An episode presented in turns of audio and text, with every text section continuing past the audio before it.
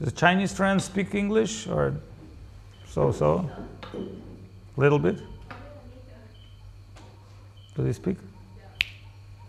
Fluently? No, because I will speak, I will give a lecture, so maybe Tulisi will translate to you because I can speak in Russian. She'll translate to you in English, and you can explain them in Chinese. That's exactly how things are get broken.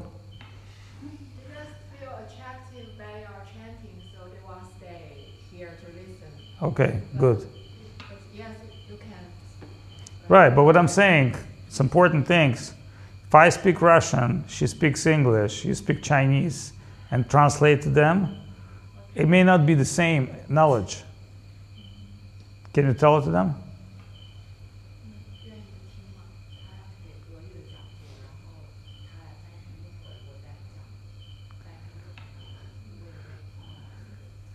But if it comes from my heart to their heart, everything's okay. Do you understand? Leela, can you translate to them? Our guru used to say it's a heart to heart transaction.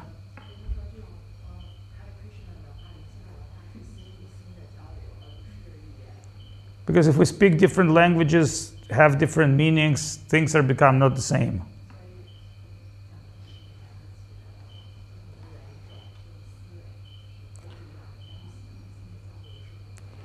What I will say might be interesting uh, if Tulsi can properly explain this very interesting topic that we're going to talk today.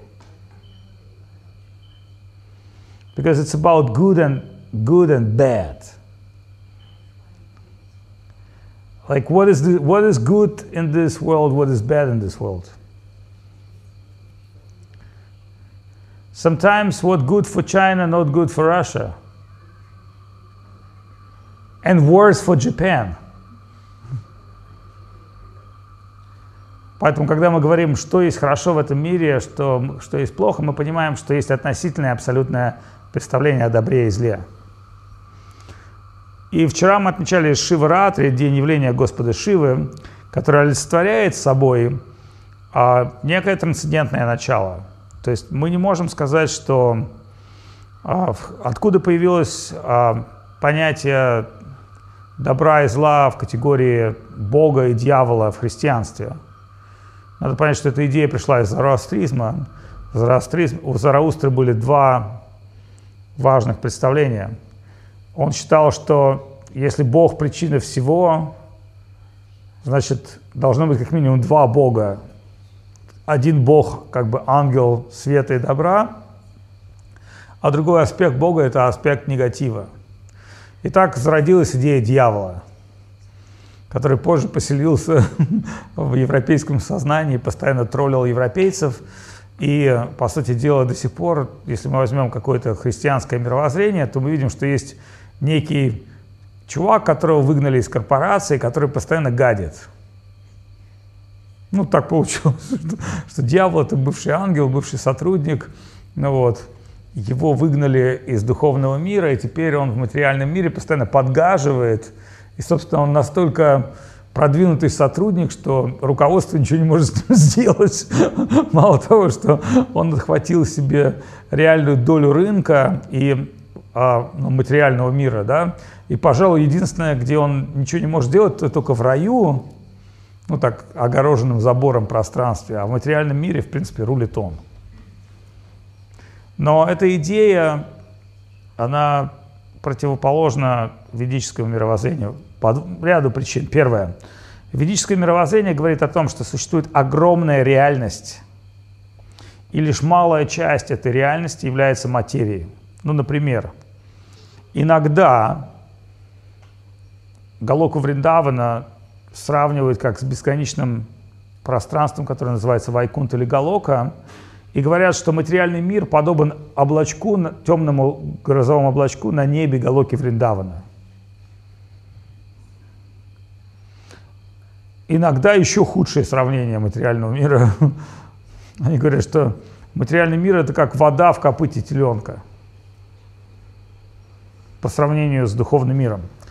Но Писания, они приводят более позитивную статистику. Они говорят, что одна четвертая бытия всегда является материальной, а три четвертой бытия всегда духовной. То есть, если сравнивать материальный мир и духовный мир, мы говорим бесконечные материальные вселенные, но статистически мы можем сказать так.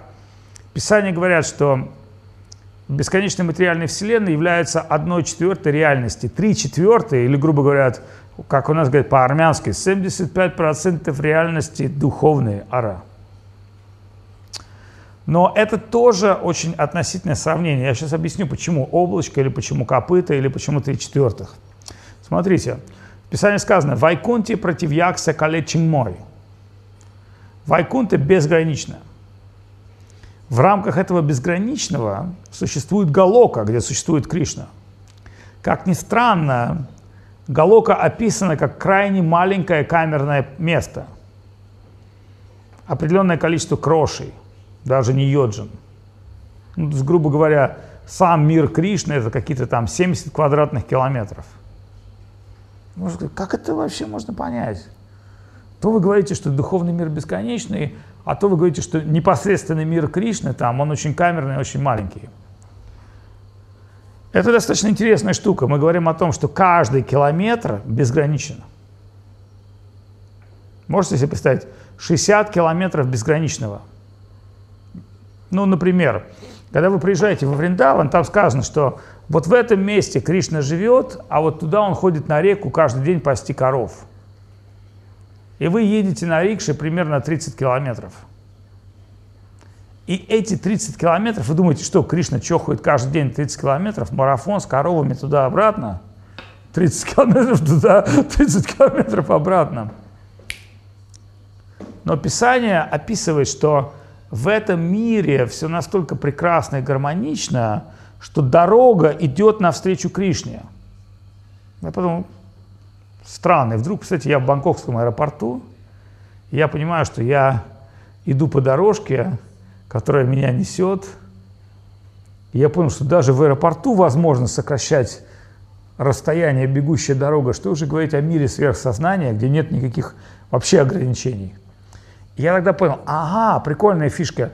Кришна создал себе маленький бесконечный камерный мир, который, в принципе, раздувается столько, сколько он хочет. Например, Кришна хочет идти с коровами медленно, дорога медленная. Кришна хочет быстрый шаг, дорога быстрая. Приятная беседа, прогулка дольше.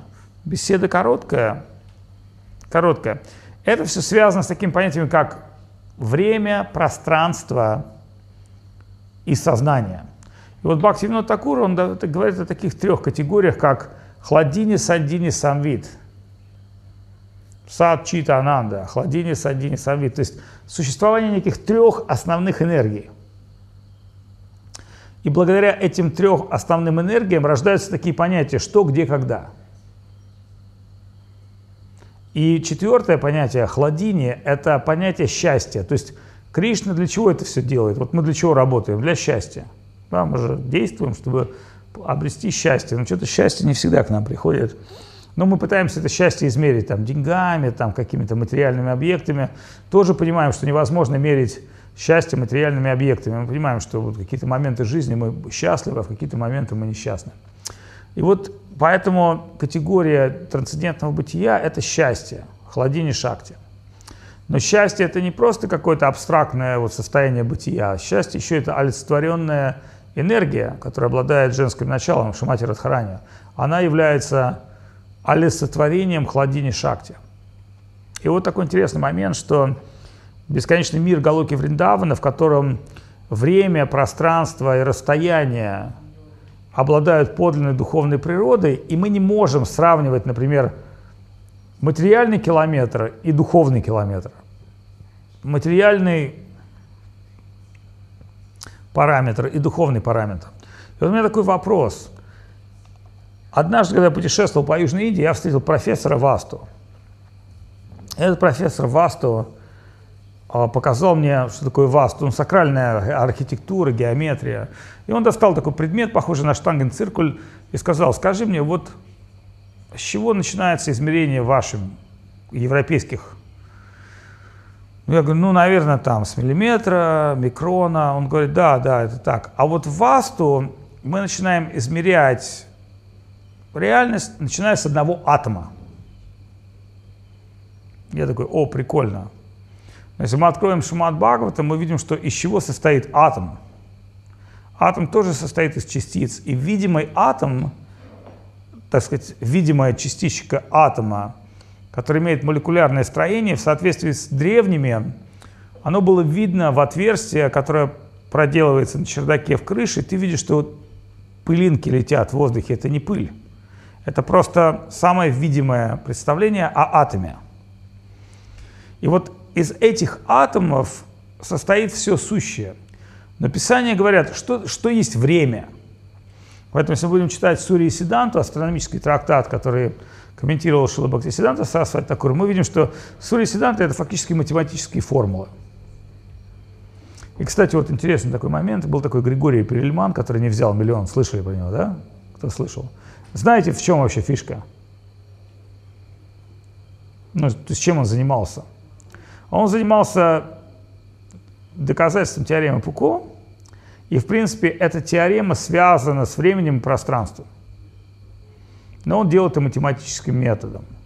И в итоге с помощью математического метода он ну, как бы ответил на, ну, скажем, доказал, что эта идея имеет место жить. Для математиков это была великая неразрешенная задача, но если мы будем говорить о том, что есть время, время с точки зрения Шамат это материальное время, это совокупность движ... соединения атомов. Вот именно процессы соединения атомов – это так называемое материальное время. Но в ведах существует два типа времени. Относительное время – в общем, на самом деле много типов времени существует. Относительное время, абсолютное время. Ну, например, есть время, по которому текут законы людей, есть время, по, по которому течет жизнь человека. Ну, время, по которому текут... Одно время – это жизнь Вселенной, другое дело – жизнь человека, а третье – это, например, жизнь бабочки-однодневки. И вот интересный такой момент, когда мы говорим о относи, теории относительности.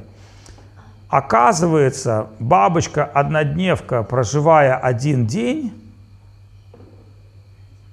в ее представлении времени она проживает полноценную жизнь.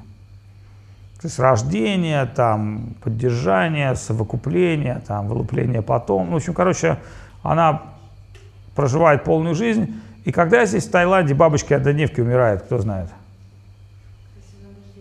А? Когда, когда?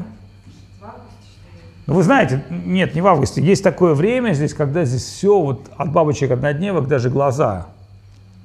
Вот есть такой момент, когда все эти муравьи вдруг взлетают, и они в это время устраивают такой open air, их тысячи, тысячи миллионов, потом они падают все мертвые на землю, и ими объедаются птицы, там, короче, птицы умирают от того, что объедаются слишком, такой у них как бы день, да, день, день такой как бы праздник, у всех праздник, сначала у бабочек, потом у птиц, вот. И вот эти бабочки-однодневки, они живут свою полноценную жизнь, и в этой категории к ним применяется время как тем, кто проживает, так сказать, целое бытие. Да? Мы говорим, какая долгая жизнь.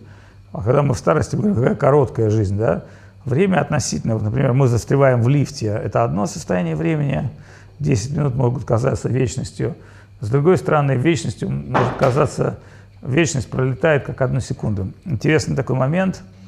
В сознании Кришны сказано, что без тебя жизнь кажется вечной.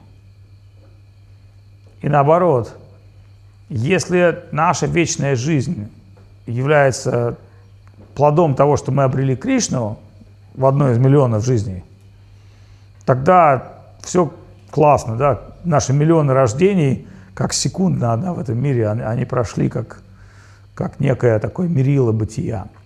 И вот а, такой, мы начали как бы за здравие, за упокой. Мы знаем, что первые часы, которые описаны в Шимат Бхагаватам, это медная чаша, в которой просверливается определенное тонкое отверстие, и эта чаша ставится на воду, и эта чаша заливается водой через мелкое отверстие. И вот это были первые часы. То есть через определенные, то есть эти первые часы считали, какое количество атомов прошло через вот это вот, и там деление засечки. Понятно, да? Поэтому чаша ставилась на воду, в ней мелкая дырка, и понятно, что такое-то количество атомов рождает столько-то секунд, долей секунд и так далее и тому подобное, минут и всего прочего. Но это были свои, конечно, отделения, там лагмы и прочие, лагмы, прохары и прочее, прочее, прочее. Ну и вообще ведическое время более интересное, оно разбивает день на разные, так сказать, участки.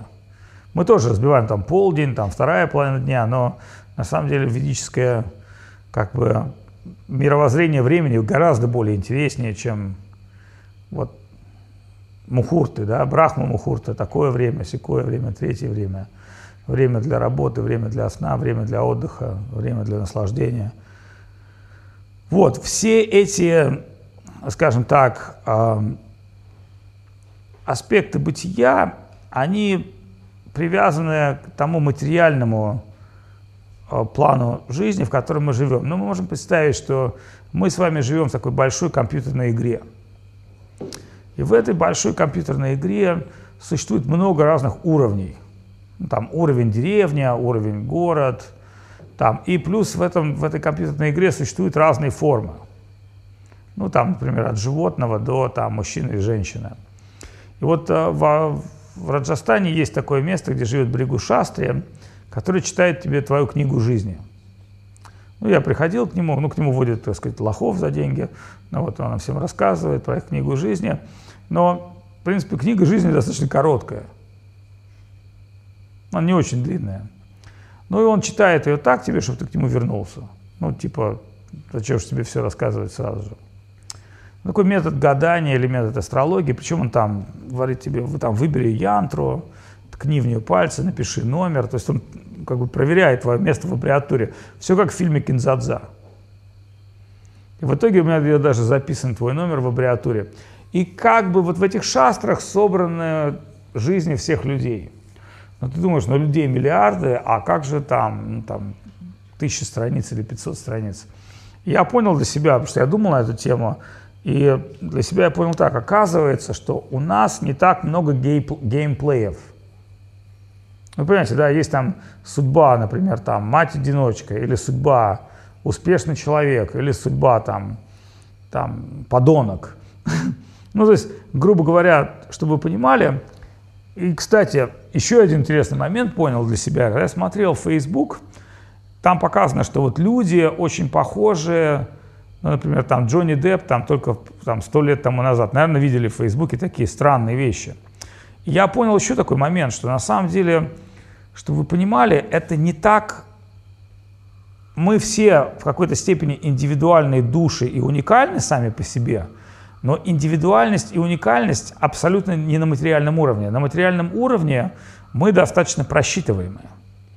То есть мы получаем определенный тип тела и определенный геймплей.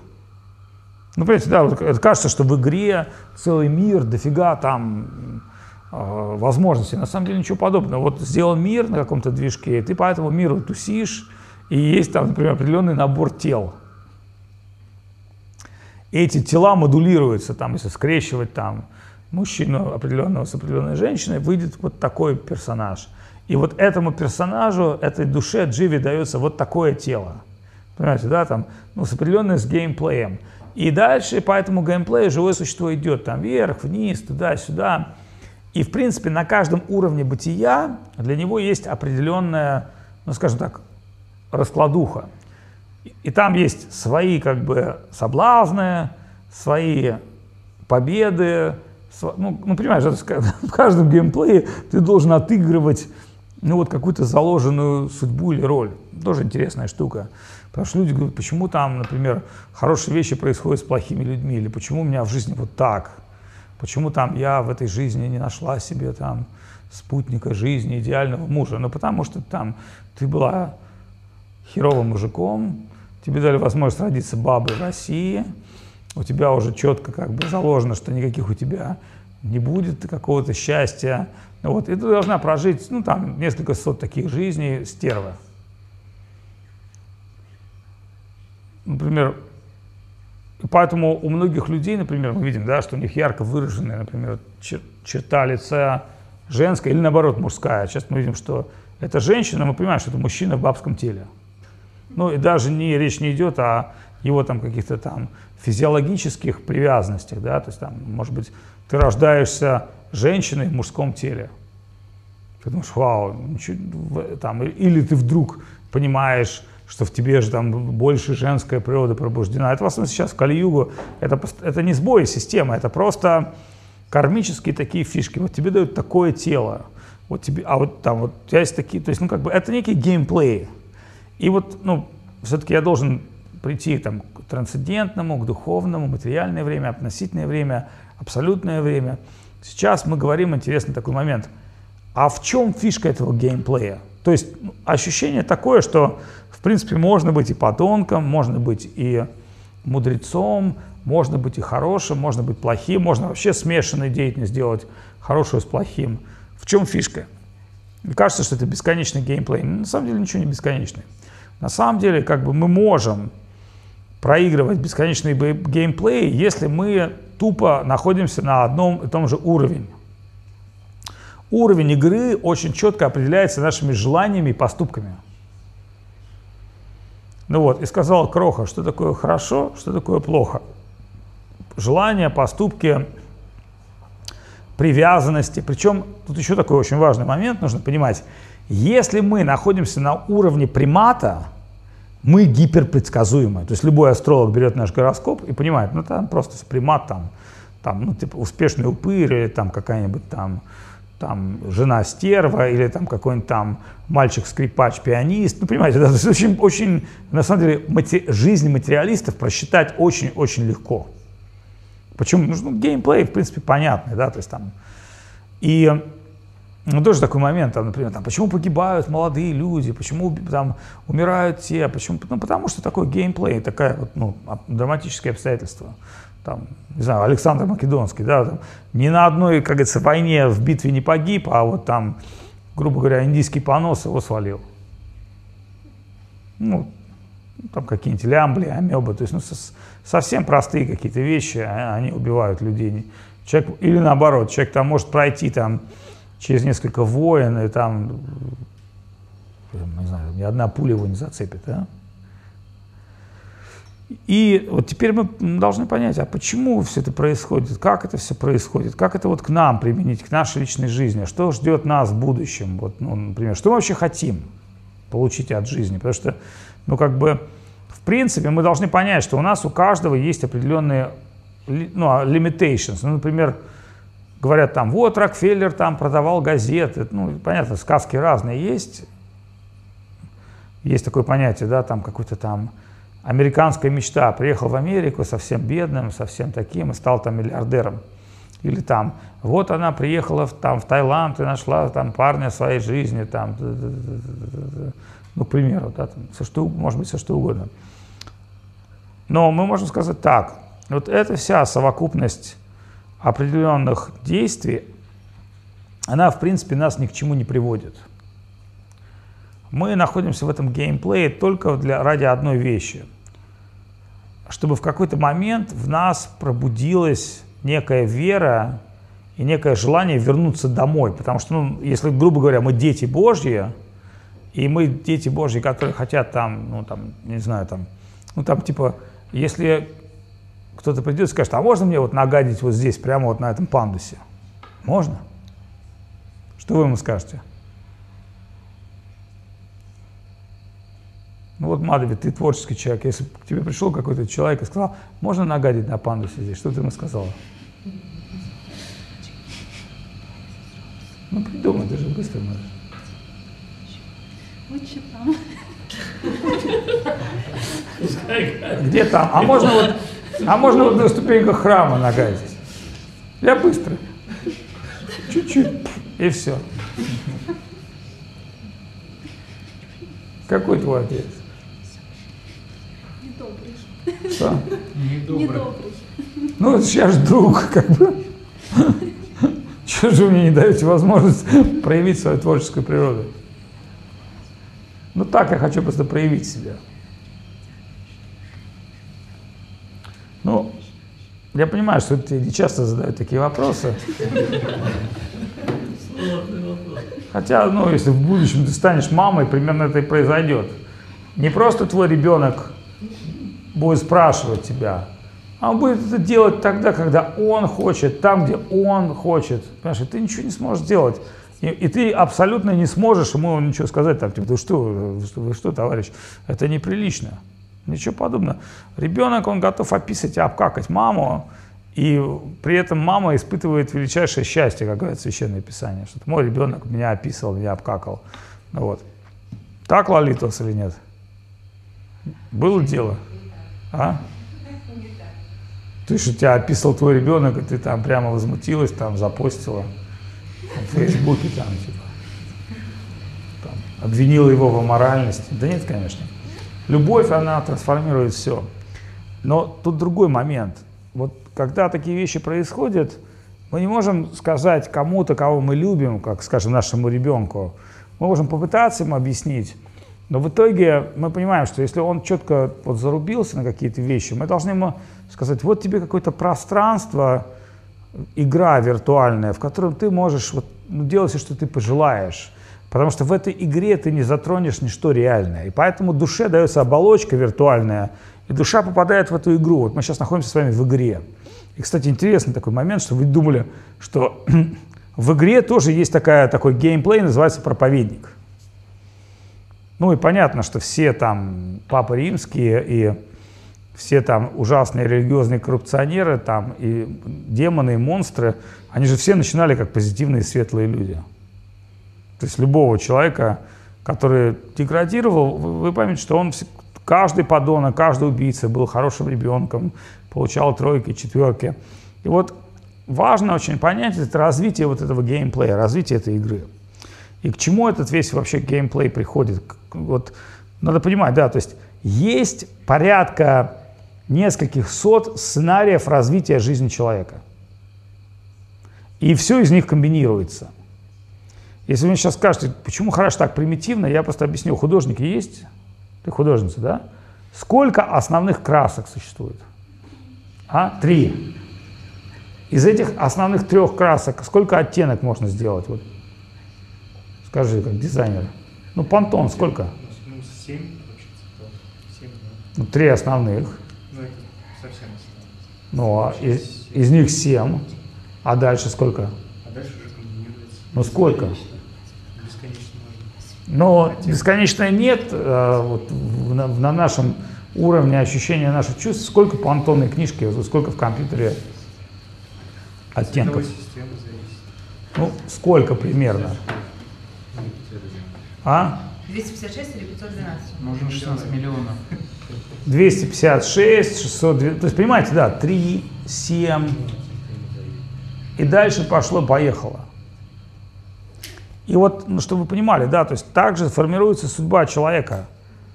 И Бхагавадгита, она объясняет, что это гуны взаимодействуют между собой. Тама, сатва, ранджа. Кажется очень просто. Но так же, как из семи нот рождается музыка, из семи основных сочетаний цвета рождается бесконечное ощущение цветов, на самом деле также и человек. Существует ряд глобальных геймплеев, и эти геймплеи, сочетаясь между собой, дают такое понятие, как уникальность бытия. На самом деле бытие не уникально. Оно просто модульное. Понятно, да? То есть там, ну, грубо говоря, там такой исход, такой, ну, как, как в драматургии, понимаете, то есть геймплей, да. И вот возникает дальше вопрос. Есть такая игра интересная, компьютерная, но французы, как всегда, делают что-то прикольное. Она называется Beyond Good and Evil. За пределами добра и зла. И вот мы говорим, а есть ли что-то в этом мире за пределами добра и зла? И по сути дела мы говорим, что смотрите, вот драматурги говорят как? Характер человека постоянно трансформируется.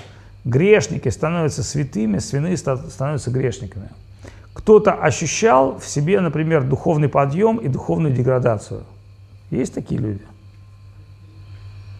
Так, что-то ты нехотя вот так руку. Я занят. Ну, поднимите руку, мне интересно ваше мнение деграданта. Вот расскажите мне, в чем был духовный подъем, в чем деградация?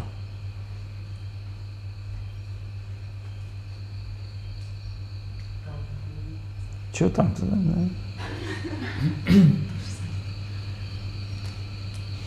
Ну, подъем, все понятно. Ты на острие веры, все кажется актуальным, трансцендентом, туда-сюда. Ты даже встаешь утром на программу, бьешь барабан, все хорошо. А деградация откуда происходит? Божественно опускаешь на уровень материального. Так, И Принимаешь все как должное.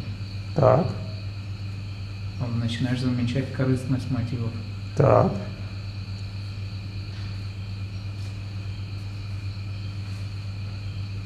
От ложного эго все произрастает. Так. Так. Ну, а вот такой момент, когда ты деградируешь, ты в это время растешь или нет?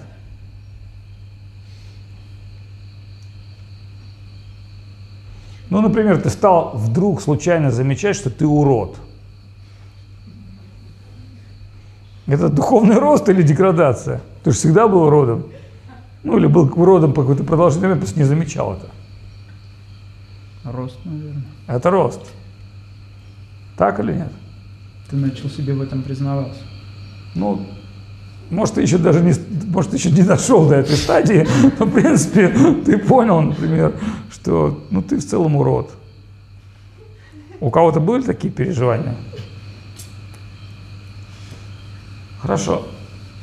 Ну, например, а кто-то говорит, ну нельзя быть уродом, нельзя себя чувствовать уродом. Ты в психологии должен всегда себя хвалить. Или чтобы тебя хвалили. Вот тебя должны постоянно хвалить, например. Видишь, вот ты такой офигенский. Видишь, вот ты такой классный. Видишь, вот ты... А что ты говоришь? да.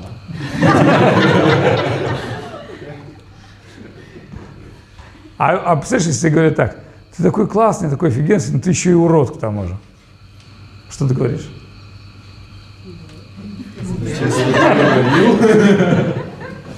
Нет, ну по большому счету. Ну, тоже да, да. Ну а может ли это быть вот подлинным, да, например? Ну, от условий зависит, но в целом может. Ну, то есть можешь ос- осознаешь, что у тебя там нет ноги, и ты не можешь бежать, например, как остальные бегут. Ну не это же тебя делает уродом. Ну, это как... Может быть, у тебя и не было ноги никогда. Может, жесть. Ну, вот он там. Ты же не можешь, например, испытывать чувство неполноценности, если у кого-то есть там Ламборджини и Мерс- там Феррари, а у тебя нету. И ты ходишь, ты, ты чувствуешь себя очень, ну, как бы самонедостаточно. Вот типа в Дубае все полицейские ездят на Ламборджини, а мне дали там Жигули копейку. Ну, такое. Не можешь же полицейский чувствовать, что вот в Дубаях, например, полицейский зарабатывает 15 тысяч долларов в месяц, а я зарабатываю 500 баксов и вынужден еще там приворовывать.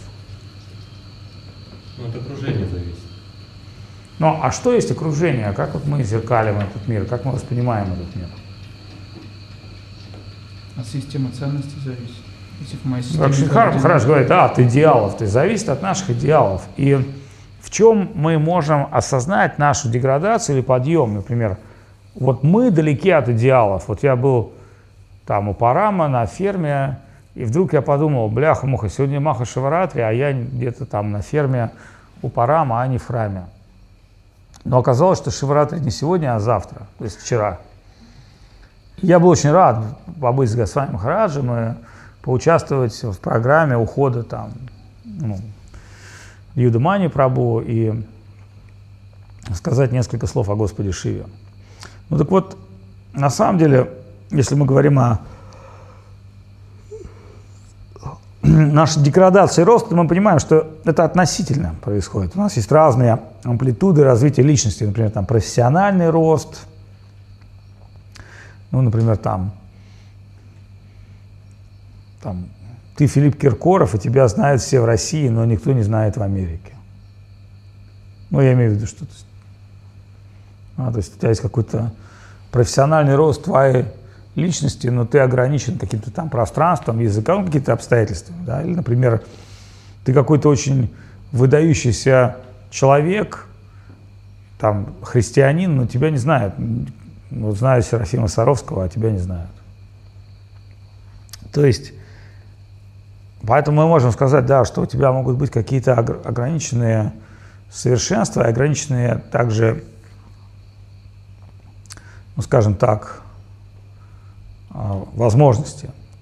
И вот поэтому такой важный момент, что в рамках нашего бытия мы должны выйти за пределы добра и зла.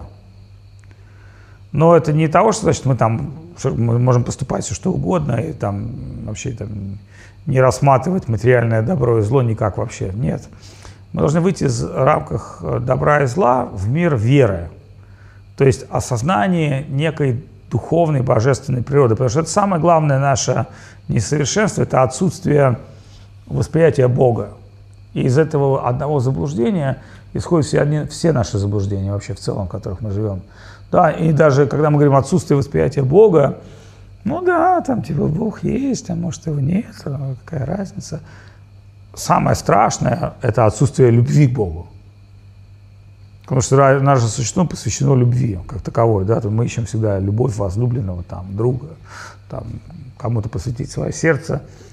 Но при этом как бы, мы абсолютно ну, не испытываем никакого, скажем так, дефицита любви к Богу. Мы можем там испытывать дефицит любви к мужчине или к женщине, да, там, потребность каких-то дружбе, общении. И вот, а, например, можем не испытывать как, никакого дефицита любви к Богу. То есть вот почему я живу и не люблю его. Ну, можно сказать, ну, я не люблю, потому что я его не знаю. Ну, что там, то есть, вот я Васю знаю, Васю люблю. Машу знаю, тоже люблю Машу. Вот знаю Индрадюмну, ну так. Иногда люблю Индрадюмну, иногда люблю то, что он готовит. Больше, чем него. То есть, ну, как мы всегда даже, ну, как бы оцениваем свои какие-то, ну, отношения в отношении меня. Мы же не говорим, что я люблю там Машу за то, что она очень любит Васю. Нет, ну, как бы нас это не волнует. Нас волнует, как Маша к нам относится. То есть мы всегда хотим зеркалить окружающий мир относительно себя. Если Маша сделала нам плохо, значит, она сволочь. А если она сделала Васе хорошо, значит, нам-то от этого что, не тепло. То есть ну, такая некая эгоистичное мировосприятие, когда мы пытаемся мерилой всего использовать себя, а не использовать Господа, не использовать Вселенную, не использовать какие-то то есть, ну, как бы, скажем так, отсутствие сознания Кришны. И вот когда мы начинаем читать различные священные писания, то мы видим, что вайшнавы, они очень по-другому мыслят. То есть святые, они мы все-таки вайшнавы, это святые. Мы с вами к чему здесь пытаемся прийти? Мы пытаемся прийти здесь к святости. То есть кто-то скажет, а, да зачем, что, святым стать невозможно. Вот моделером, дизайнером стать возможно. Вот там кинозвездой стать возможно. Возможно даже стать там какой-то актрисой. Ну вот там, да, там, ну, может быть, даже там, не знаю, какой-нибудь актрисой какого-нибудь ранга можно стать еще проще. А, но тем не менее, мы можем сказать, да, ну вот почему нам нужна святость? Зачем мы должны стать святыми? Ну, можно просто быть нормальными людьми, там, курить бамбук, там, иногда ходить в церковь там, или в кришнаитский храм, ну неважно, или даже Почему потребность у каждого человека, что такое святость? И мы можем сказать, это трансформация. То есть, по сути дела, наша с вами жизнь здесь это жизнь для того, чтобы мы трансформировались. Вот если, например, мы трансформируемся, это хорошо. Но есть еще такой момент, что трансформация это не такой вот процесс, знаете, как вот там ровно, ровно, пятерка, пятерка, пятерка, пятерка с плюсом, потом еще опять пятерка, пятерка с плюсом. Ну, вот. Нет, это на самом деле не так. Трансформация это, можно сказать, больше как освобождение от болезни. Да? Болезнь, она иногда нас больше захватывает, иногда меньше захватывает. Иногда нас попускает. Поднимите руку, кто думает, что он полностью захвачен болезнью материального существования.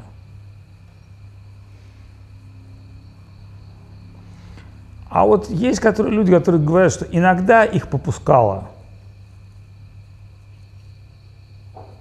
Были у вас такие моменты?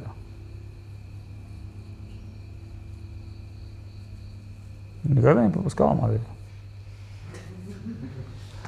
Трудно сказать. Потом признавали себе, что это показалось. Ну вот я, например, могу сказать так, что я вот для себя помню, я, кстати, даже не могу сказать, вот был я большим уродом или меньшим. Наверное, как уродом я был, так и и остался. То есть вот, ну, у меня вот, ну, в этом смысле, то есть я не могу сказать, что я там, я был лучше человеком. Я, в принципе, уже родился неплохим человеком. То есть у меня, ну, были, конечно, как у любого человека, негативные тенденции, но, в принципе, я никогда не считал, что я там, ну, до конца подонок. Подонок, но не до конца. Ну, например, я вот никогда не был там сильно жадным. Ну, вот, там, и я никогда не... Ну, понятно, что у меня были какие-то позитивные качества и негативные качества. То есть я вот понимаю, да, что во мне всегда были негативные качества. Почему-то я должен от них избавляться. Типа я их унаследовал. У меня еще были такие внутренние конфликты с Кришной. Типа, ничего себе, Кришна, ты можешь постоянно наслаждаться, а я должен херачить? Ну, типа, но потом, когда я видел себя в образе наслаждающегося, я понимал, что ну я нифига не Кришна, сори. Это как у Евгения Онегина, да, который говорит, что там похоть в молодости прекрасна, она является двигателем прогресса, а в старости она делает тебя последним уродом. Так или нет? Ну, это Евгений Онегин, это Пушкин. Кто-то помнит эти стихотворения? Ну, там такое красивое, что то, что, ну, я имею в виду, что когда мы говорим похоть, мы говорим в молодости, там, стремление к любви, к еще к чему, ну, какие-то вот чувства, сентименты, но в старости это делает из тебя полным уродом. То есть ты понимаешь, что, да, то есть, а почему в молодости это хорошо, а в старости это плохо? Потому что, ну, как бы трансформация, потому что природа. И вот, вот короче, к чему мы хотим прийти в сегодняшней лекции? Мы хотим прийти к такому пониманию того, что вот в принципе если учесть, что вот это вот рождение, вот это наша с вами жизнь, это некая трансформация, тогда очень прикольно. И вот не факт, что мы должны с вами быть богатыми, там, счастливыми, и так нам будет легче умирать. Представляешь, ты умираешь там, типа, на, на, на матрасе денег. Бред. Ну вот. Или наоборот, там, ты умираешь не на матрасе денег. Вот я такой понимаю момент, я сам в жизни пару раз так почти умер. Я понимаю, что вот в момент смерти человек вообще об этих вещах не думает. Человек думает о совершенно других вещах в момент смерти. И дальше такой еще момент, мы говорим, ну хорошо, там, ну, жизнь это, например, вот надо получать кайф, счастье, кайф, кайф. Вот тоже прикольная идея, да, получать кайф. Но возникает вопрос, вот что есть кайф? Помните, мы задали вопрос, кто-то может вот здесь там взять и как бы... Ну, это вы знаете, да, мы, мы с вами из страны, где, в принципе, привыкли, я, извиняюсь за выражение, испражняться в подъездах, под дверью чьей-то. Писать в лифтах и так. Ну, кому-то кайф от этого, да? Не было с вами никогда такого опыта? Нет? Мы просто с вами, наверное, в разных мирах жили. Вот. Я помню, у нас на автозаводской регулярно кто-то писал в лифте. А у нас подростки в коляску нагадили. Ну, Из той же страны. я просто имею в виду, что то есть мы, мы с вами не живем в каком-то вот таком мире, где этого не происходит. Мы говорим, почему эти, почему эти люди испытывают вот счастье от этого, да, или такие шутки у них, например. Помните, как в этом фильме? Шутка. Шутка.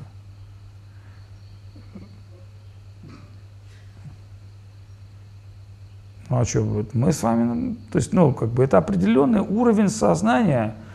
И вот, ну, надо, надо также понимать, что мы сейчас там, мы можем критиковать Россию сколько угодно, называть ее сверхдержавой там или супердержавой, но мы понимаем, что, ну, как бы случаи вот такого жлобства, быдлячества, такого невежества – ну, я не только говорю в таких вот совсем уже безумных проявлениях. Мы говорим там, например, ну, почему в нашей стране а, там уничтожались люди. Ну, это, это было нормально. ГУЛАГ, там, там 37-й год, такой год. Ну, вообще, почему мы вроде живем в стране, и, по идее, страна должна думать о людях. А почему, например, в нашей стране это не сильно происходит?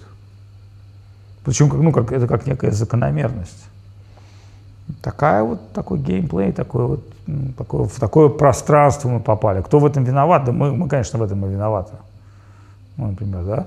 Я еще тоже для себя такой прикольный момент понял, что не все люди, включая меня, здесь эффективны и хороши.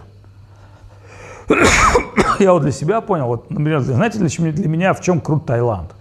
Честно скажу. Вот я приезжаю сюда по странным каким-то причинам, ну, не знаю, в чем эти причины. Я, например, думаю, ну, что я пойду давать лекцию? Здесь же Госвами Махараш Бхакти Лалита, ну, тут так и так, такие крутые лекции даются. Вот я даже понимаю, что для меня это не место духовной практики. Вот для меня место духовной практики, когда я ухожу там в пост, ну, понимаешь, да, начинаю слушать лекции, читать книгу. Вот когда я совершаю здесь аскезы, вот тогда у меня все получается. А если я начинаю просто плыть, ну, не только в бассейне, а вообще смотреть на вот эту красоту, все. То есть я, я начинаю, дауншифтинг происходит. То есть, то есть я понял, для меня Таиланд это не самое лучшее место. Где родился, там и пригодился. То есть, то есть я понимаю, что это не, не место, где, которое меня, например, организовывает. Я вообще понял для себя такие интересные вещи. Вот где я эффективен? Я на самом деле офигенски эффективен в экстремальных ситуациях. Вот чем больше проблем, чем вот какая-то вот экстрим, я прям вот, у меня прям вот все вот внутренне организуется. Когда все хорошо, я плыву. А вот в экстриме я могу вообще быть очень эффективным. Вот, то есть мне нужен, то есть как бы мне нужен кризис, как буревестнику, да, мне нужно подъемный такой ветер, чтобы я был ну, в таком-то кризисе. Вот если я в кризисе в каком-то, я офигенский. Вот, но с другой стороны, я думаю, бляха, муха, что, мне придется вот всю мою жизнь вот так в кризисах жить. Вот в Таиланде вроде хорошо, ходишь как пирожок, паришься на солнце, да, там тебя опа, с одной стороны солнце обожгло, ты опа, на другую пирожок переложил там, типа, ну вот. И вот этот такой важный момент, он говорит о том, что мы пытались сначала про одну тему говорить, потом немножко так ее обломали, зашли в другую тему. Но они связаны между собой. Вот где начинается наш рост? Наш рост начинается там, где начинается наша вера. Где наш рост заканчивается, где происходит наша деградация? Правильно сказали, когда мы к вере начинаем относиться как не как к чему-то, то, что дано нам сверху, да? Ну, типа, вот вам дали орден, ну, такой прикольный орден, там, типа, в карман засунул, там, брошу на полку. То есть, когда мы начинаем к этому относиться вот таким, скажем, обывательским образом, я понял для себя, например, вот есть такой огромный духовный материализм, и он на самом деле очень сильно поглощает человека, он является величайшим врагом на пути духовного прозрения. И ну, не- непонятно, что, что еще страшнее, духовный материализм или материальный материализм. Ну, материальный материализм, там все понятно, там тупые материалисты, которые четко работают по каким-то схемам, да. А вот духовный материализм, это вроде хочется и там, и сям, и тут, и то, и это, и рыбку, как говорится, съесть, и куда-то еще сесть при этом. Ну вот, но так не бывает. И вот ну, в какой-то момент сказано, что материализм и духовность не могут идти рука в руку. Но можно сказать, на каком-то этапе могут. На каком-то начальном этапе может. Ну, когда человек становится духовным, у него в жизни прет, он трансформируется, у него становится лучше карма. Но на каком-то этапе мы будем вынуждены ну, как бы переоценить свои ценности, да, то есть понять, ради чего мы все это делаем. Вот такой интересный момент в Махабхарате, там же как был, фактически они захватили весь мир, герои пандавы, они стали королями мира. Ну, если учесть древнюю империю Барата, то есть они владели всем миром. Но, там такой интересный момент, они убили своих братьев в этой междуусобной войне за власть. Ну, убили правильных, потому что братья хотели убить их. Но они победили. И они, например, отнеслись к Ганхаре, Дритараште, как бы к царю и к матери, как к своим родителям. Такой интересный момент, да? Но в какой-то момент Ганхари и Дритарашта, они не выдержали жизнь во дворце. И не только потому, что пандавы убили их братьев, но пандавы, когда убили их детей, как бы, ну, можно сказать, междуусобная война, они все равно к старикам отнеслись ну, с огромной любовью и сказали, что вот ну, так получилось, но мы к вам никаким, вы должны жить здесь, во дворце, как, ну и как бы такой интересный момент, описано вообще, вот, ну, как это все началось, да. И вот, когда они обрели все желаемое, ну, власть, положение, они поняли, что это все вообще ничего не стоит. И если мы только сражались, убивали своих родственников, ну, грубо понимаете, да, за, за корону, за бабло, за власть, тогда мы полные подонки. И они в какой-то момент поняли, что мы должны совершить вот эту ягию, совершить вот это жертвоприношение. То есть должны вот это вот то, что мы достигли, вот если мы это то, что мы достигли для себя сейчас используем, тогда мы просто браты-убийцы. Но если мы покажем, что мы не просто воевали, а мы воевали ради какой-то богосознающей системы, богосознающего царства, и мы должны теперь людям показать, что мы отрекаемся от этого царства. И в итоге они так и сделали, пандавы, они отреклись от царства, они пошли в Гималаи, все погибли в Гималаях. Причем они не просто погибли в Гималаях, они поднимались на гору Меру. То есть они как бы, ну, тут тоже надо понять, вот сразу же ремарк по Гималаям, по горе Меру и вообще по всем делам. Потому что некоторые там думают, это Эверест или там, ну, то есть нужно понимать, в то время, когда жили пандавы, Антарикша и Сваргалока, они, то есть нужно понимать такую вещь, что вот мы сейчас живем в калюжную вселенной, в калюжную эпоху, калиюжной эпохе миры не соприкасаются. Они только для великих. А в другие эпохи, например, боги и люди, это было у греков, в Индии, боги и люди могли тусить вместе. И поэтому вот эта гора Меру, это не некая физическая вещь, а это в Гималаях, там, где планы богов, ну, сказано, вот Кайлас, там, Меру, это все, это обители богов. В каком смысле они обители богов? Там, ну, там, если все ходили там на Эверест там, с фонариками, где боги не могли... Нужно понять, что боги же они не в, тол, не в грубых телах. Боги, они существуют на тонком плане. И боги, ну, люди не могут... Что богам делать с людьми, там, каким-то, э, с финским каким-то альпинистом? О чем с ним разговаривать? Меня зовут Терко Пойко Пайко. Я поднялся на Эверест. Ну и что? То есть ты ходишь по горе, чувак, а мы здесь на другом плане бытия тусим. У нас с тобой никакого вообще варианта нет. Для тебя это холодная скала, а для нас это другой вообще план сознания. Вот, и, но они пошли как бы в свой последний путь. И как бы такой интересный момент, что они, каждый срывается. Первый срывается Друпади, второй там Накула, Сахадева, потом там Бима, Арджуна, и остается только один Юдхишхира. И только он не погибает, он, в принципе, доходит до вершины горы, причем за ним идет собака. И когда он доходит до вершины горы, ему открываются боги, говорят, слушай, чувак, ты вообще супер крутой. Просто там, ну, что ты поднимаешься на гору, а там уже чих-чих, фотографии сидят, боги тебя ждут. Они все аплодируют и Кишкири говорят, все, вот все погибли, ты один дошел. Давай, двери открыты, только одна проблема, с собаками мы сюда никого не пускаем. И Кишкири говорит, говорит, ребята, подождите, что вы хотите сказать, что... Вы хотите сказать, что я шел наверх в Гималай с этой собакой, и вы меня пустите в рай, а эту собаку нет – Да она совершила такое же восхождение, как и я. Они говорят, ну, понимаешь, у нас там свои расклады, но в целом мы не можем пустить тебя с твоей собакой. Тогда Юдхишхир говорит, ну, сори, тогда я не могу. Они говорят, почему?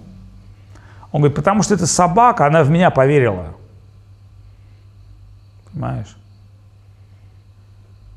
Она в меня поверила, она за мной пошла. И сейчас оставить ее здесь умирать, у ворот открытого рая, это все, что предать своего друга.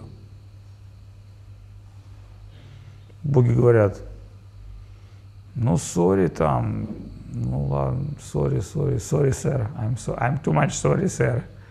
И вдруг собака превращается в Ямараджа, в бога смерти. А Ямарадж – это отец Юдхишхиры. И Ямарадж говорит, я принял образ собаки, мой сын, чтобы следовать за тобой. И я в шоке от того, насколько ты крутой чел. Что ты пожертвовал раем ради собаки, ради ну, какого-то незначительного, незначительной преданности. Ты настолько оценил преданность, что даже собачья преданность в твоем как бы образе, ну вот, вы знаете, да, у нас тоже была собака, сейчас там Паван делает книжку, там Бхактилалита хочет ее. С одной стороны, там, ну, как бы я ей даже по приколу прислал собаку медитирующую. Ну, такую фото жабу. Ну, из, так, из вредности. «А!» с другой стороны, можно сказать, ну да, это какие-то там женские сентименты. А с другой стороны, можно сказать, ну если это собака, она приходила на лекции, на программы, она, она пела Киртон, вы видели, да? Это не какие-то... И она, в принципе, исчезла, скорее всего, она ушла куда-то в горы и умерла. Во-первых, она была старая, во-вторых, собаки, когда они чувствуют как бы конец, они уходят и умирают. Не факт, что собаки умирают перед всеми, они как бы... Ну вот, и с другой стороны, можно сказать, а что с ней произошло? Можно сказать, в этой жизни эта собака получила просадом, она получила, вот Госвами Махараш, он выходил ее, вылечил, лекар, он купил там на 500 долларов лекарств. Ни один тайс бы этого не сделал. Антибиотиков, Бхакти эта собаку шмузила, эта собака приходила сюда, она сидела во время лекции, она слушала и лаяла во время киртана. Помните, на гору Пурнима она устроила здесь вообще танцы, собака. Ах, мух, нифига себе, какой прогресс. Из какой-то тайской собаки может, она в прошлой жизни была хорошим тайским монахом. Там что-то накосячила.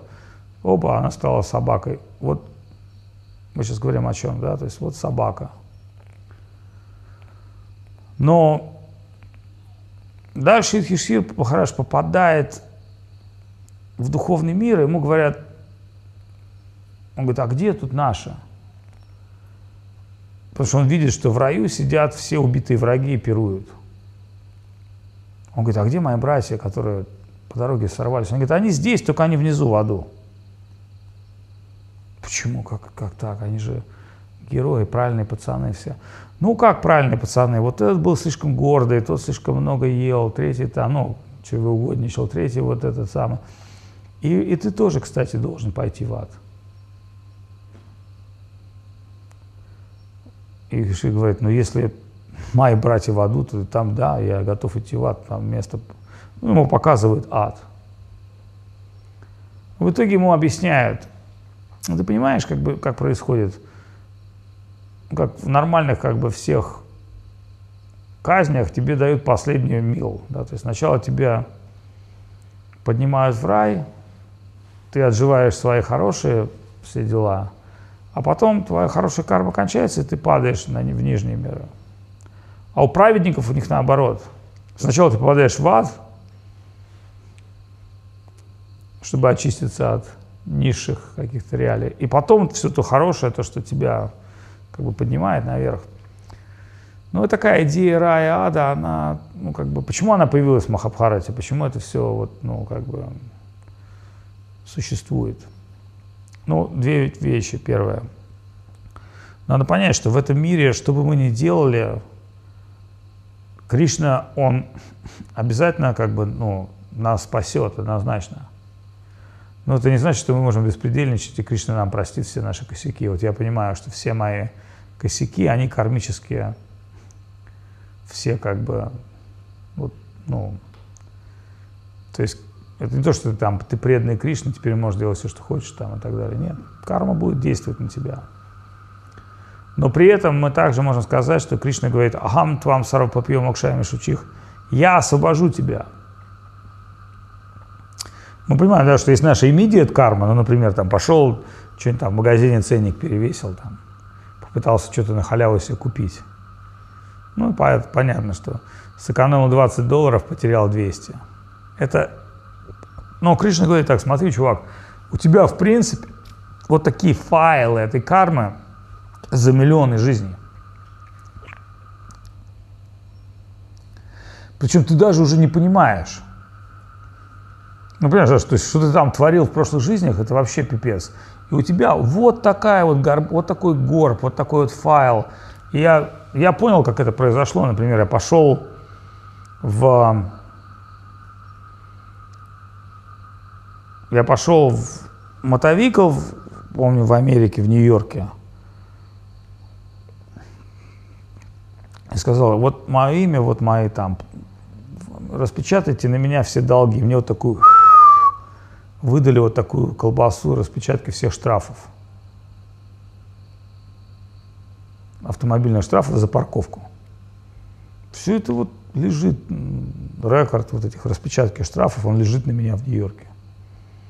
Или, например, там, в штате Пенсильвания на меня там куча других рекордов за нарушение скорости. Там все это есть. То есть мы понимаем, да, что карма никуда не делась. Вот эти штрафы, ну, можно сказать, можно ли их отложить оплату?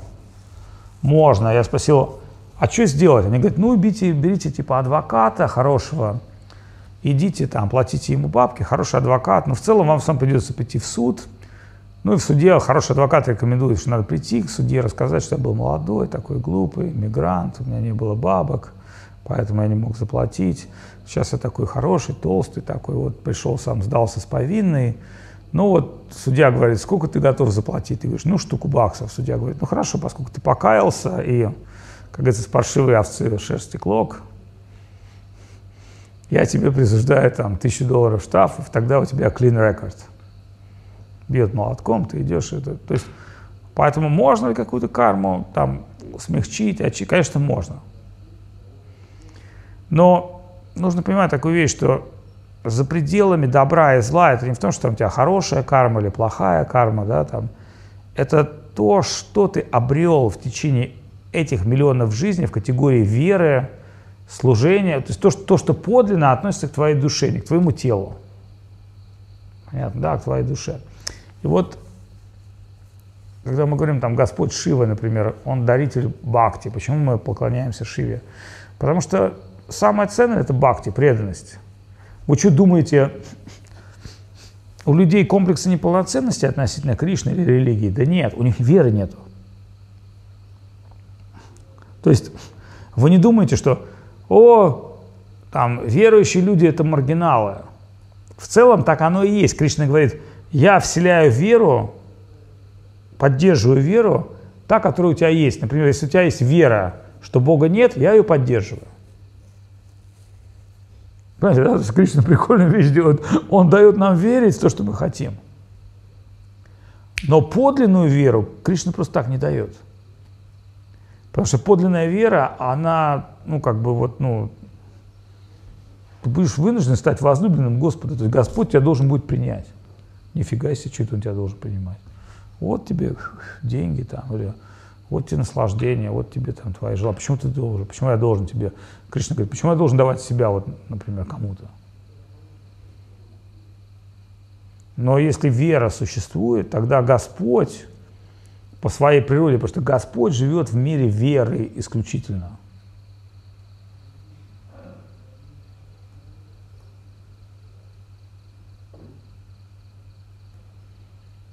Вера – это как бы такая штука.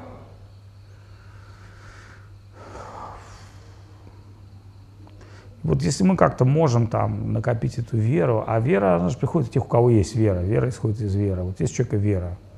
Почему мы говорим там, вот китайцы, да, вот, вот, вот для меня китайцы это люди загадка, например. Не потому что они там плохие люди, а потому что мне непонятно вообще, во что они верят. Ну, Ну, с русскими понятно все, во что они верят, там, и с аврикозами, там. С китайцами я не понимаю, во что они верят. Я не понимаю, когда они слушают лекцию, верят они, не верят. Но я им сказал важную вещь, что из сердца в сердце приходит. Вот Лилавати, китаянка, она приходила на лекции и слушала лекции, не зная русского языка. Я подумал, какой верой надо обладать, чтобы, не зная русского языка, сидеть на лекции, два часа слушать лекции о Вадуте Махараджа. Еще такой момент. Я знаю, что большинство из вас не понимает, о чем говорит Госвами Махарадж по двум причинам. Первое, вы не являетесь носителями английского философского, а второе, вы не понимаете, о чем говорит Госвами Махарадж, потому что, чтобы понимать, о чем говорит Госвами Махарадж, нужно иметь очень большую базу, ну, понятийную базу философскую. Ну, если он говорит там про какого-то персонажа, или цитирует какую-то историю Шимат Бхагавата, нужно понимать, что это за история, откуда как бы у нее растут ноги и как. Но я понимаю, что Господь Махарадж всегда говорит с большой верой. Я понимаю, что люди, которые даже не обладают адикаром, то есть уровнем седанты, уровнем определенного понимания сейчас, но соприкасаются, или там вера Бхакти Лалиты, вот я знаю, что она верующая. Ну вот у нее есть определенная вера. Я это знаю сто процентов, определенные качества. Или там Мадхусудн Махарадж, да, у него определенная вера. Или там определенные преданные. То есть вот наша с вами задача вот это вот развивать в себе веру, а с духовной точки зрения говорится, что принимать все благоприятное, отвергать все неблагоприятное. Вот я не знаю, у меня что-то не получается отвергать все неблагоприятное. У кого получается?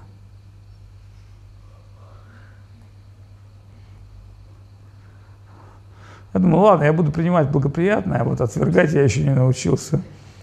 Ну, кое-что могу отвергнуть, конечно, это ненадолго, но кое-что могу не отвергнуть. Ну, вот. И это говорит о том, что вот обретая определенную веру, определенную глубину, определенное понимание, мы трансформируемся – и вот это очень хорошо, потому что наша жизнь – это с вами трансформация. Даже если мы где-то деградируем, это не так страшно. Страшно – это вот, ну, понимаете, да, страшно – это стоять на месте. Если человек бежит, он где-то подскользнулся, упался, там, обкакался, описался, ничего так не страшно, да. Страшно – это когда человек вот стоит на месте, он никак не растет. И вот когда мы проводим определенные праздники, общение, это способствует нашему духовному росту. А, а нам расти с вами миллионы жизней. То есть не думайте, что вот вы должны что-то получить здесь и сейчас. Вот кто-то мне говорил там, типа, я был кришнаитом, там, пять лет жил в храме, э, язва желудка у меня так и не прошла. Ну, к примеру, я сказал, во-первых, ну, как бы ты должен был понимать, что ну, ты заработал язву желудка в том, что люди, которые в этом кришнаитском храме жили, они вообще ничего не понимают о готовке. То есть для меня вот готовка и русские люди – это две несовместимые вещи. Вот, я понимаю, вот когда итальянец делает пиццу, там, ну, я не, не критикую, конечно, Виджая Романа, там, Нарайни, который может делать квашеную капусту, Ванинат, который там может предлож- делать подношение, там, или Индрадюмна, который время от времени выдает какие-то кулинарные шедевры. Вот. Я говорю в целом, вот как бы, ну, я понимаю, что это исключительные кейсы, ну, вот. но я, например, понимаю, что вот есть индус, я понимаю, что вот если индус что-то готовит, ну, такое вот, ну, хотя тоже, я помню, у нас в Джиганате был какое-то время шеф индус, он такого дерьма приготовил. Но, в принципе, это дерьмо торчало у него из головы. Вот, то есть внутреннее состояние медитации, оно очень сильно... Вот если, например, гнев, гнев, то это гнев будет в еде тоже. А я помню, одна преданная, не буду называть ее имя, приготовила еду, я поел, и я, меня хотел, я тут же хотел вытошнить. Но ее сейчас здесь нету. Она короткое время не задержалась. Я подумал, хм, хуже я еще еды не ел. Виджай Роман приехал, говорит, ребята, у вас большие проблемы на кухне. Ну, не потому что плохо, а потому что один индрадюмно не может потянуть кухню. Нужен ну, какой-то сменщик, какой-то партнер, кто-то, кто... И вот Виджай Роман правильно сказал, он сказал, кухня – это хра- сердце храма.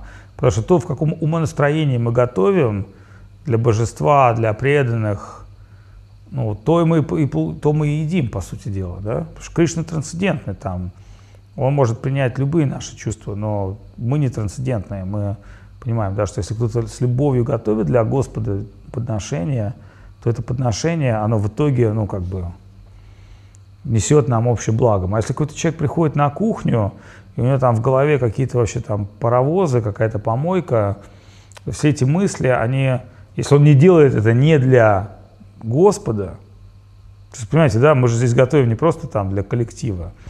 Ну, поэтому там, что там у наших тайских сотрудников в голове непонятно, может, там какие-нибудь жуки, червяки, вот, но это не так страшно, да, то есть, ну, вот мы, те, которые готовят подношения для Господа, мы должны как бы, ну, вот, думать об этом. Вообще еда самая офигенская медитация. Готовка еды очень крутая медитация. И вот у нас в Питере, например, Лавания, да, то есть вот она, она прямо такой любовью пропитана ее еда, да, вот и вот, ну, особая такая женщина, ну, какая-то нереальная. Хотя я не могу сказать, что она обладает какой-то там глубокой философской базой, но вот эта вера и вот эта вот осознанность, она очень сильно ну, дает нам всем энергию, да, поэтому вот я понимаю, да, в чем наши проблемы. Вот я понимаю, например, моя проблема это, это отсутствие духовности. Вот. И не потому, что я занят менеджментом, да, а потому что иногда, занимаясь менеджментом, я, ну, например, я знаю, что есть люди, которым должен подойти и с ними пообщаться. Кого-то просто там погладить по голове, кого-то ударить коленом под зад, кого-то, ну, кого на кого-то просто обратить внимание. Я знаю, что иногда, вот, ну, в силу вот своей какой-то занятости я не могу уделить внимание людям, а это моя главная задача, уделить именно внимание людям, ну, не, не проектам, не, не там, а каким-то людям, потому что все построено на личностях. Ну вот, и я поэтому как бы прошу прощения у всех, потому что я считаю, это мое главное, мой главный грех, это отсутствие способности увидеть и понять каждого прису- присутствующего. Но с другой стороны, я также понимаю, что я здесь какое-то короткое время. В целом я себя чувствую здесь гостем, на самом деле. Я приехал сюда в гости. Потому что я знаю, что я здесь не живу, я не работаю на там, фулдоме, там, ну, я помогаю, по сути дела, да, мальчик на побегушках. Ну вот, но я увидел, что, ну, очень, на самом деле, у нас есть очень зарубленные люди, которые, ну, как бы посвятили себя этому делу, да, поверили. И придется их тащить с собой в духовный мир. Не знаю. Но я думаю, что они нас первыми притащат, на самом деле. Вот когда я вижу некоторых наших преданных, ну вот, китайских, да, которые, думают, которые могут просидеть два часа на лекции, не понимая, о чем мне говорит, это какая-то вера есть. Должна быть какая-то вера. Да, или я вижу преданных, которые делают там какой-то вот, ну, можно прийти там ночью в студию, там всегда будет сидеть Нитинанда и что-то делать. Ну вот, ну, Нитинанда сам, конечно, скажет, я ничего не делаю, я там, т-т-т-т. но я думаю, бляха, как мне посчастливилось, что у меня есть такой Нитинанда, да, то есть просто повторяя его имя Нитинанда, я могу очиститься от всех грехов. Ну вот, не говоря уже о, ну, как бы, том, что Нитинанда чё- о чем не спросишь, он все тебе расскажет. Ну Вот. Я думаю, на самом деле, что у Нитинанды скоро закончится такая судьба. Я, на самом деле, хотел бы, чтобы он стал проповедником. Чтобы он упал с райских планет. И чтобы он стал проповедником, но, может быть, какое-то время ему нужно. Вот я вижу в нем, на самом деле, проповедника. Ну, вот такого серьезного проповедника, потому что у него есть качество. У Индры тоже есть такие проповедни- проповеднические качества. Может, в один день мы выгоним Индру из, а, кухни. из кухни, да, сделаем его ачари Казахстана. Типа, представляешь, Индра, вся эта пустыня твоя, ты можешь там построить храмы через каждый километр. Там перекладные, там все там. Трасса, какая там трасса главная? Я на самом деле очень хотел проповедовать в Казахстане, но почему-то не доехал до туда. У Индры же еще брат есть. В Исконе, пускай конкурируют между собой. Вот. Такие вот вещи. Вот, ну ладно, это все были шутки-прибаутки. Не знаю, как всегда, лекция была бессвязная, бессмысленная. Но если хоть какая-то часть этой лекции, ну, как бы, может принести какое-то благо. Так вот, да, по поводу Маха Шиваратри, вы должны понять такую вещь, что кто лучше, чем Бог? Тот, кто может его дать нам. Ну, Бог, понятно, есть, но вот тот, кто может нас за руку привести к Богу, он лучше, чем сам Бог. И Господь по своей причине, он всегда действует через своих преданных. Надо понять, что пред... это особые энергии, только преданный может привести к преданности. Как правило, даже кому-то Господь приходит во сне и говорит, иди, сам встречаешься с преданным, да, как ученики встретились там с Христом. Или... Поэтому вчера была Маха Шиварата, это такое, на самом деле, немножко, с одной стороны, демоническое время, потому что все демоны, они поклоняются Господу Шиве, но с другой стороны, нужно понять, Господь Шива, он настолько обладает удивительной духовной природой, что, во-первых, он не привязан ни к чему материальному, он, ну, как бы вот Господь Шива, он тяг, да? Иногда Господь Шива с Парвати, он, он Бог, наслаждается. Тяг Бог и Бхакти, Бхакта Шива. Вот Бхакта Шива – это главный аспект, который мы можем, которому мы должны поклоняться, да? Тот, кто даритель преданности, Гангадар его называют, да, дающий Гангу. Ганга, представьте, да, она упала Господу Шиве на голову, стекла по нему и как бы явила свою славу в этом мире. И, как бы говорил Госвами Махараш, Господь Шива иногда выполняет такое служение, которое никто не может выполнить.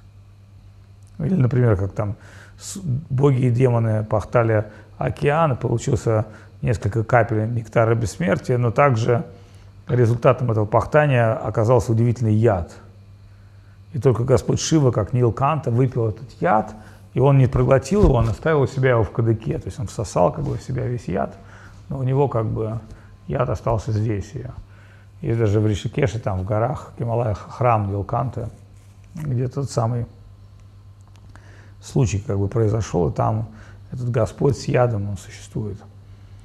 Вот. И там тоже такой интересный момент. Значит, там кто-то пришел к этому Шиве, а Шиву, чтобы, ну, чтобы послужить Шиве, достаточно предложить воды. Поэтому вот я помню тоже такой момент в Гималаях. Мы увидели старинные Шива-лингамы на берегу Емелны, просто старинные. Я подумал, о, столько лет это, этому Шиве никто не предлагал воду. Я ему стал поливать водой, и я прям почувствовал такое какое-то счастье в жизни. Ты просто поливаешь лингом водой, Господь Шива, Он принимает да, твое служение.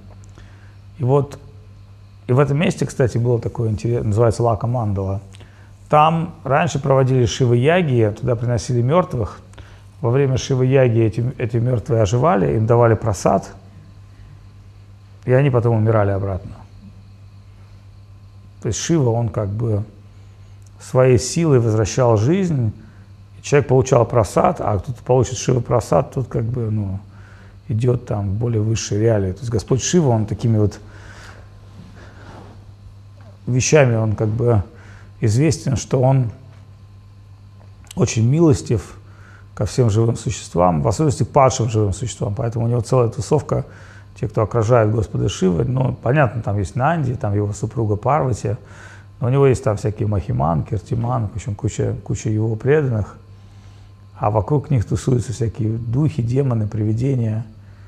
Вот, я думал, на самом деле, у нас тут вот, духи наши, кстати, видели, да, покосилась. Кстати, духи приходили кому-то?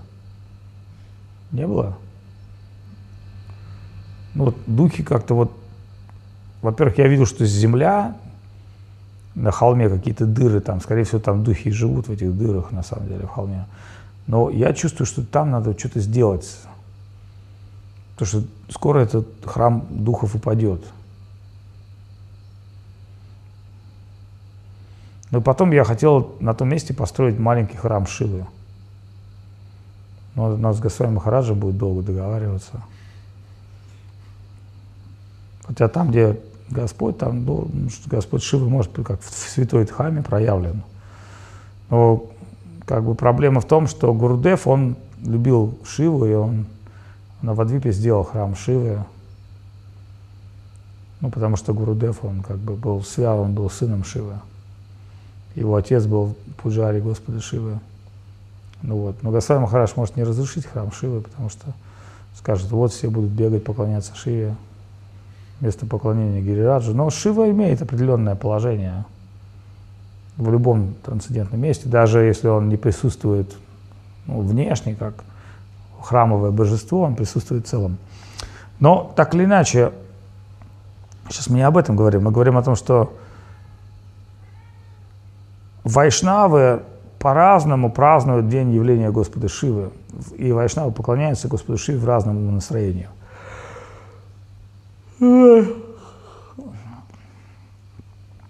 Хари Хара. Есть божество Вишны и Шивы вместе, Хари Хара. Мы говорим Хари Харая Нама Кришна. Хари Хара. Хари и Хара.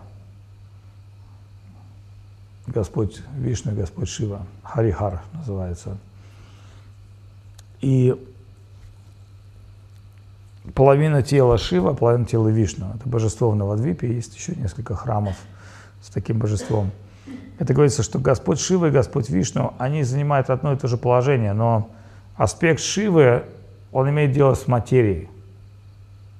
Но это вовсе не значит, что Шива материалист, он как, как божество, он всегда отреченный.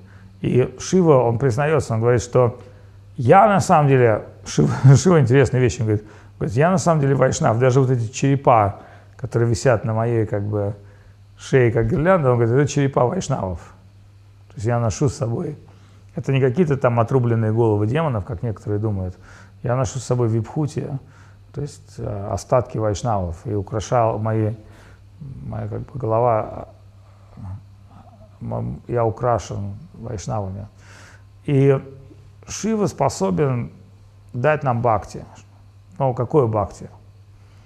Вот у нас Гангадар, божество Навадвипе Шивы, и его установил Гурудев. Вот Бхактилалит, она правильно сказала, он сказал, каждый день Гангадар принимает Говардхан Прасад. То есть мы не просто... И поэтому я тоже думаю, нашим духом надо не носить какие-то сигаретки там, или что мы будем. Курение вредно для здоровья. Да? Часть просада гириаджа мы даем духом? Угу. Вот поэтому они сидят тихо и не парятся. Но до какой степени они могут принимать просад, хотя, в принципе, соприкоснувшись с Гавардханом просадом, они все могли а, а, освободиться уже. Даже нет оснований предполагать, что они живут. Я поэтому спрашиваю, троллят они кого-то или нет? Истории иногда бывают. А? Истории бывают иногда, преданные делятся. Ну, это могут залетные, потому что там очень много духов там живет. Может, очередь Я выстраивается. имею в виду пучеглазый приходит, нет? Встречал А? ли кто-нибудь Пучеглазого? Пучи- Ну, Ну, там один из них очень пучеглазый. Я с ним познакомился еще вначале. Ну, я спал, они, ну, они ко мне ну, часто, они ко мне раньше вообще приходили, как только я приезжаю, они прям на Даршин. Ну вот. Но если их никто не видел, может быть, они уже все. Гирирадж Прасад такая штука, что долго не выживешь, наверное. На диете вегетарианской. Ну, то есть они могли получить просад, и в итоге они могли получить ну, освобождение. Ладно, так или иначе. Hello.